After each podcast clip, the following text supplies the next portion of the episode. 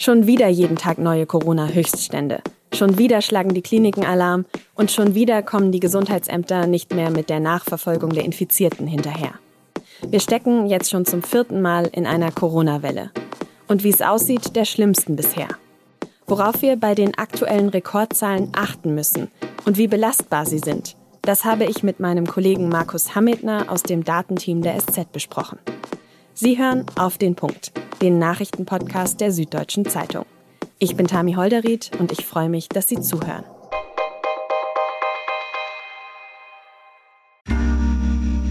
Werbung Hi, ich bin Patrick Bauer, Reporter beim Magazin der Süddeutschen Zeitung. Und gemeinsam mit meiner Kollegin Eva Hoffmann habe ich an einer unglaublichen Geschichte recherchiert. Tom und Jana denken, sie ziehen mit ihrem kleinen Kind zu einer liebevollen Gemeinschaft. Aber sie landen in einer Gruppe, in der Menschen manipuliert und psychisch und physisch fertig gemacht werden. Wie schafft es die Familie da wieder raus? Im Schattenkloster. Chronik einer Gehirnwäsche ist ein SZ Plus Podcast in Zusammenarbeit mit Audible. Jetzt auf sz.de/slash Schattenkloster. In dieser Sendung soll es um Zahlen gehen. Die, die uns täglich begleiten. Und was wir aus ihnen ableiten können und müssten. Und deshalb gleich zu Beginn mal die wichtigsten aktuellen. Das Robert Koch Institut, das meldet Donnerstag früh 65.371 neue Corona-Fälle. Und das ist ein neuer Tageshöchstwert. Zum Vergleich, letzte Woche Donnerstag waren es noch 15.000 Fälle weniger. Die 7-Tage-Inzidenz, die liegt damit bei 336,9. Und allein gestern sind 264 Menschen im Zusammenhang mit Corona gestorben. Wir laufen momentan in eine ernste Notlage. Wir werden wirklich ein sehr schlimmes Weihnachtsfest haben, wenn wir jetzt nicht gegensteuern. Das hat der Präsident des RKI, Lothar Wieler, am Mittwoch in einer Online-Diskussion gesagt. Wieler ist ja eigentlich eher so ein nüchterner Typ. Aber das, das war eine richtige Brandrede. Das ist eine klare Sprache, aber ich kann nach 21 Monaten es auch schlichtweg nicht mehr ertragen, ähm, dass es äh, nicht vielleicht erkannt wird, was ich unter anderem sage, wie auch viele andere Kolleginnen und Kollegen. Wieler sagt, dass es kaum noch gelingt, Fälle und Kontakte nachzuverfolgen und dass es deshalb auch immer schwieriger wird, belastbare Zahlen zu haben. Laut Wieler kommen zu den aktuell gemeldeten Infektionen nochmal mindestens genauso viele nicht gemeldete dazu, wenn nicht sogar mehr. Und von all diesen infizierten Menschen würden aktuell 0,8 Prozent sterben, so Wieler. Und was mir wichtig ist, das müssen alle, die jetzt zuhören, ganz klar begreifen. Daran gibt es nichts mehr zu ändern. Wir können das nicht mehr ändern. Diese Menschen sind ja infiziert. Davon gehen dann eben 3000 auf Krankenhaus. Davon gehen ein paar hundert auf Intensiv. Und davon sterben eben so und so viele. Das können wir nicht mehr ändern. Niemand von uns, der hier sitzt, kann diesen Typen noch helfen. Das liegt auch daran, dass die Krankenhäuser und Kliniken überlastet sind. Schon jetzt müsse für Patientinnen und Patienten bis zu zwei Stunden nach einem freien Intensivbett gesucht werden, sagt Wieler. Bayern verlege sogar schon Patienten nach Italien. Also die Versorgung ist bereits in allen Bundesländern nicht mehr der Regel entsprechend. Klar, Inzidenzen, Hospitalisierungsraten, der R-Wert, das alles sind mittlerweile unsere ständigen Begleiter geworden. Aber mit diesen Rekordzahlen und der neuen Situation durch die Impfungen hat sich ja irgendwie doch alles geändert. Und deshalb habe ich meinen Kollegen Markus Hammetner aus dem Datenteam der SZ angerufen. Markus, das Erste, was ich gerade wieder jeden Morgen mache, ist, dass ich mir die neuesten Corona-Zahlen anschaue. Und diese Zahlen, die sind ja quasi dein Job. Wie geht's dir denn damit, da gerade jeden Morgen neue Höchststände zu lesen?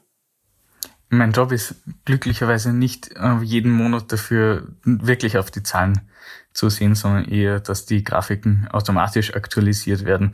Also vergeht auch je nach Indikator mal eine Woche, dass ich wirklich mich genauer mit den Zahlen beschäftige.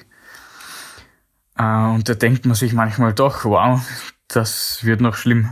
Also ich hatte jetzt ein, zwei Wochen zum Beispiel nicht auf die Übersterblichkeitsgrafik gesehen und bin jetzt, habe jetzt gemerkt, da sind wir über dem letzten Jahr. Und das war ein bisschen schockierend. RKI-Chef Lothar Wieler hat ja jetzt zuletzt angedeutet, dass die aktuellen Werte gar nicht so belastbar sein könnten. Wie wäre denn deine Einschätzung? Wie gut sind die Zahlen noch, die wir gerade lesen? Das weiß der RKI-Chef wahrscheinlich besser als ich, aber ich habe es mir auch kurz angesehen. Und wir haben zum Beispiel die Testpositivrate von PCR-Tests. Ähm, die ist jetzt bei 16 Prozent. Anfang Oktober war sie noch bei 6 bis 8. Dann sind die Gratistests abgeschafft worden. Seit seitdem ähm, steigt sie. Und da, das klingt natürlich realistisch, dass man da mehr Fälle übersieht. Ähm, und es kommt ja auch dazu, dass die Gesundheitsämter teilweise nicht nachkommen. Ähm, also in München haben wir gesehen, dass jetzt gerade ein hoher Meldeverzug war und dass die Inzidenzen da auch in die Höhe geschnallt sind. Dazu muss man aber auch sagen, wir haben die Antigen-Tests nicht erfasst, weil da keine Meldepflichten existieren. Ähm, also kann man da schon sagen, möglicherweise oder höchstwahrscheinlich übersehen wir da Fälle. In ein paar Wochen werden wir recht gut abschätzen können, wie viel aktuell übersehen wird. Die Zahlen von den Intensivstationen und der Todesfälle sind viel weniger abhängig von den Faktoren Teststrategie und Meldeverzüge. Ähm, aber das weiß man immer erst im Nachhinein. Und da ist das halt schon so. Worauf sollten wir denn bei diesen aktuellen Zahlen sonst noch achten? Du hast jetzt schon angesprochen, die Hospitalisierungen, äh, die Menschen auf der Intensivstation. Gibt es sonst noch eine Zahl oder ein Wert, der für dich besonders wichtig ist? Der wichtigste Wert ist immer noch die bestätigten Fälle beziehungsweise die Inzidenzen. Verlässliche tagesaktuelle Zahlen haben wir nur zu den bestätigten Fällen und den Intensivbettenbelegungen. Äh, und die Belegung der Intensivbetten ist logischerweise zeitverzögert. Zuerst muss man sich anstecken und meistens kommt man erst, bekommt man erst dann einen positiven Test und kommt dann irgendwann ins Krankenhaus. Genau, das wollte ich jetzt gerade fragen, weil die Inzidenz ja auch zuletzt ähm, mit den steigenden Impfquoten immer ähm, ja weniger wichtig geworden ist. Äh, würdest du aber trotzdem sagen, dass man Infektionszahlen und auch die Hospitalisierungen gemeinsam anschauen muss und die eh wieder jetzt bei solchen hohen Inzidenzen sehr stark zusammenhängen wahrscheinlich? Der Zusammenhang zwischen ähm, Inzidenzen und später folgenden Todesfällen und später folgenden äh, Intensiv Bettenkapazitäten, der ist einfach klar noch da. Mhm. Habe mir das auch angeschaut. Auf gleich viele erfasste Fälle folgen aktuell natürlich weniger Patienten auf den Intensivstationen und weniger Todesfälle als in der zweiten, dritten Welle. Aber da geht es eher um Halbierungen, Drittlungen äh, und nicht um eine komplette Entkopplung, auch weil sich so viele Ungeimpfte infizieren. In Bayern war die Inzidenz unter Ungeimpften fast zehnmal so hoch wie unter Geimpften. Das heißt, wenn man nicht auf die Inzidenz schaut, verliert man möglicherweise eine Woche, zwei Wochen, äh, in denen man schon handeln hätte können.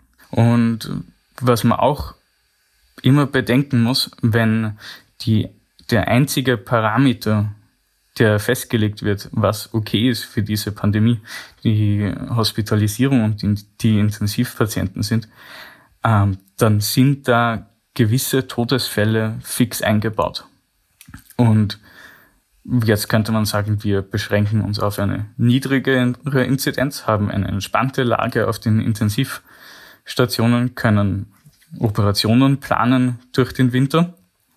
Oder man sagt, man fährt weiter durch, bis die Intensivbetten voll sind. Und dann hat man auch gleichzeitig weniger Planbarkeit und mehr Todesfälle.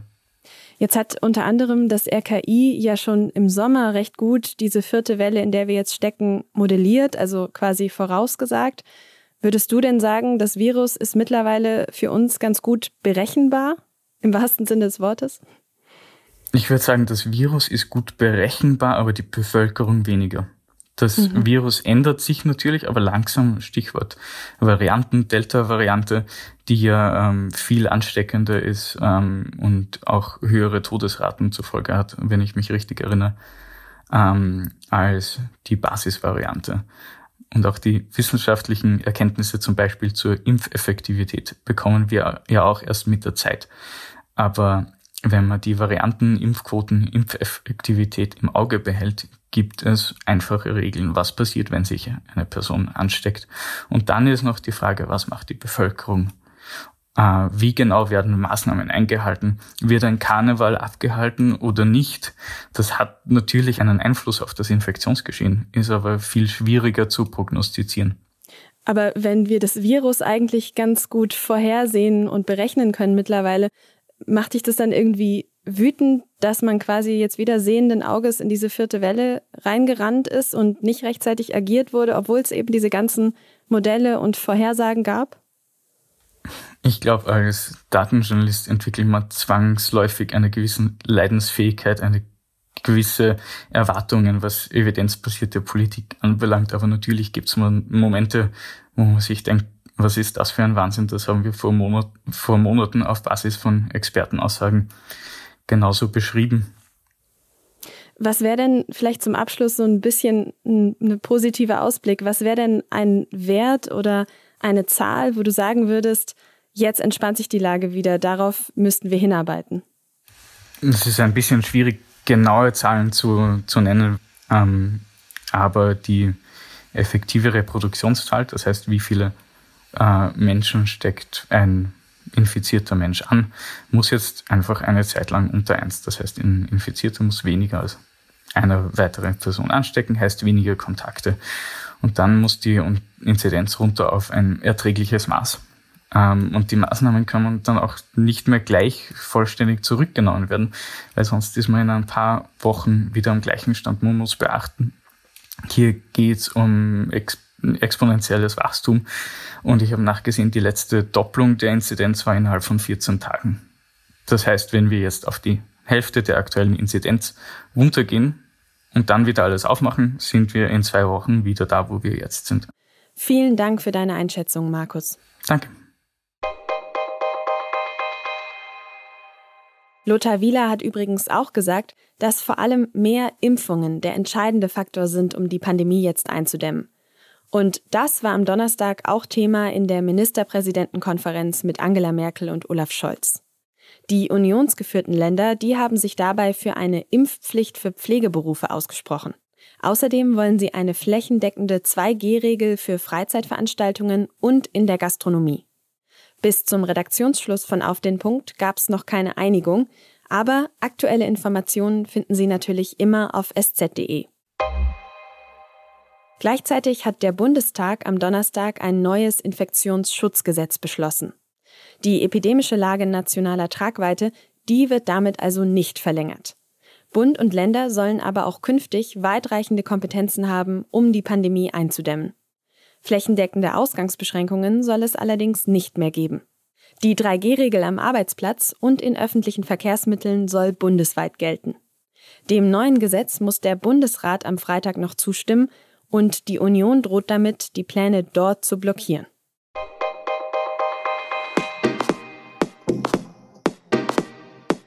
Von den aktuellen Corona-Zahlen sollte man sich natürlich nicht komplett verrückt machen lassen.